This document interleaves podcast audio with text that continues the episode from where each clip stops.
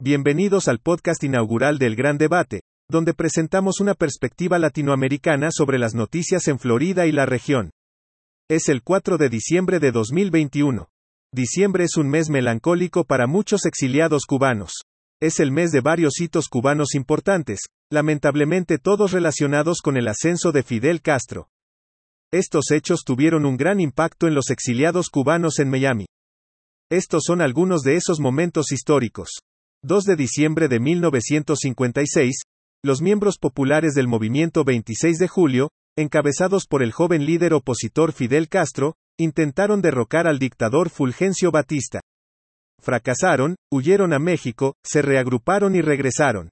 31 de diciembre de 1958, con Castro y sus líderes rebeldes en camino a La Habana después de hacer retroceder a las fuerzas de Batista y su círculo íntimo, vestidos con sus mejores galas de Nochevieja, volaron fuera de Cuba y se exiliaron.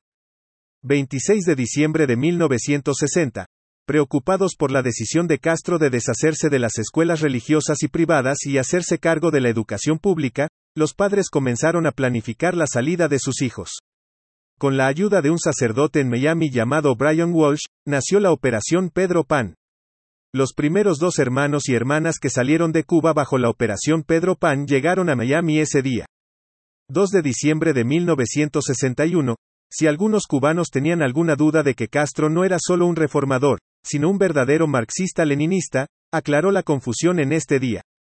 Durante un famoso discurso, Castro anunció, sí, soy comunista. 1 de diciembre de 1965, después de años de estar atrapados sin visas de salida en Cuba, comenzaron los vuelos Cuba Freedom de Varadero a Miami, seguidos de dos vuelos diarios a Miami hasta 1972. Un total de 270.000 personas llegaron durante ese lapso. Y ahora, un vistazo a los titulares de la semana. En unas elecciones presidenciales históricas en Honduras, el partido gobernante aceptó la derrota, dando la victoria a la candidata de la oposición de izquierda Xiomara Castro y disipando los temores de otra votación impugnada y protestas violentas. Castro será la primera mujer presidenta de Honduras y el alcalde de Tegucigalpa, Nasrías Fura, candidato presidencial del Partido Nacional, dijo en un comunicado que había felicitado personalmente a Castro. Castro informó la noticia de que Asfura reconoció su triunfo a través de Twitter, afirmando, gente, no les voy a fallar. El reconocimiento del resultado de las elecciones y la victoria de Castro por parte de Asfura fue un alivio para muchos hondureños que temían una repetición de las controvertidas elecciones de 2017, donde las protestas callejeras provocaron 23 muertes.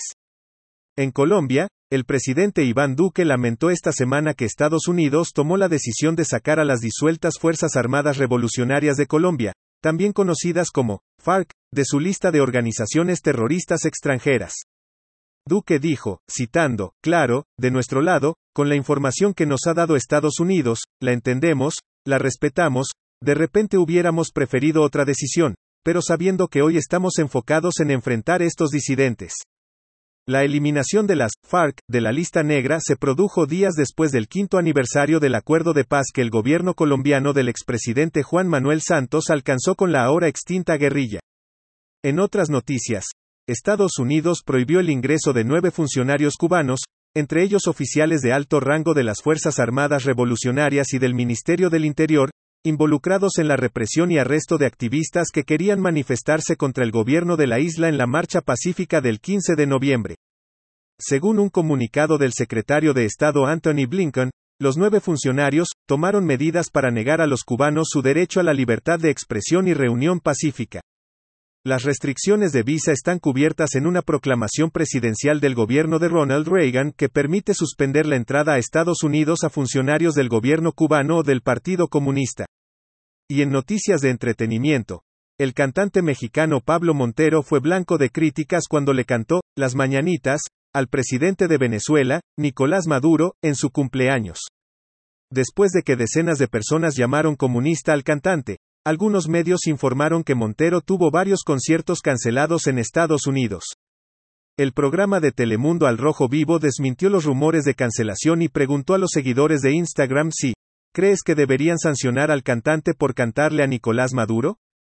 La reacción de Montero fue inmediata, y atacó a la cadena de televisión estadounidense, refiriéndose a la cantidad de telenovelas de narcotraficantes que desde hace décadas se transmiten en el canal. Montero dijo, exactamente mi gente de Telemundo. También vamos a pedirle al público que sancione sus narcoserias promocionando esto y sus periodistas que entrevistan a narcotraficantes. No puede ser juez y ser parte de esto.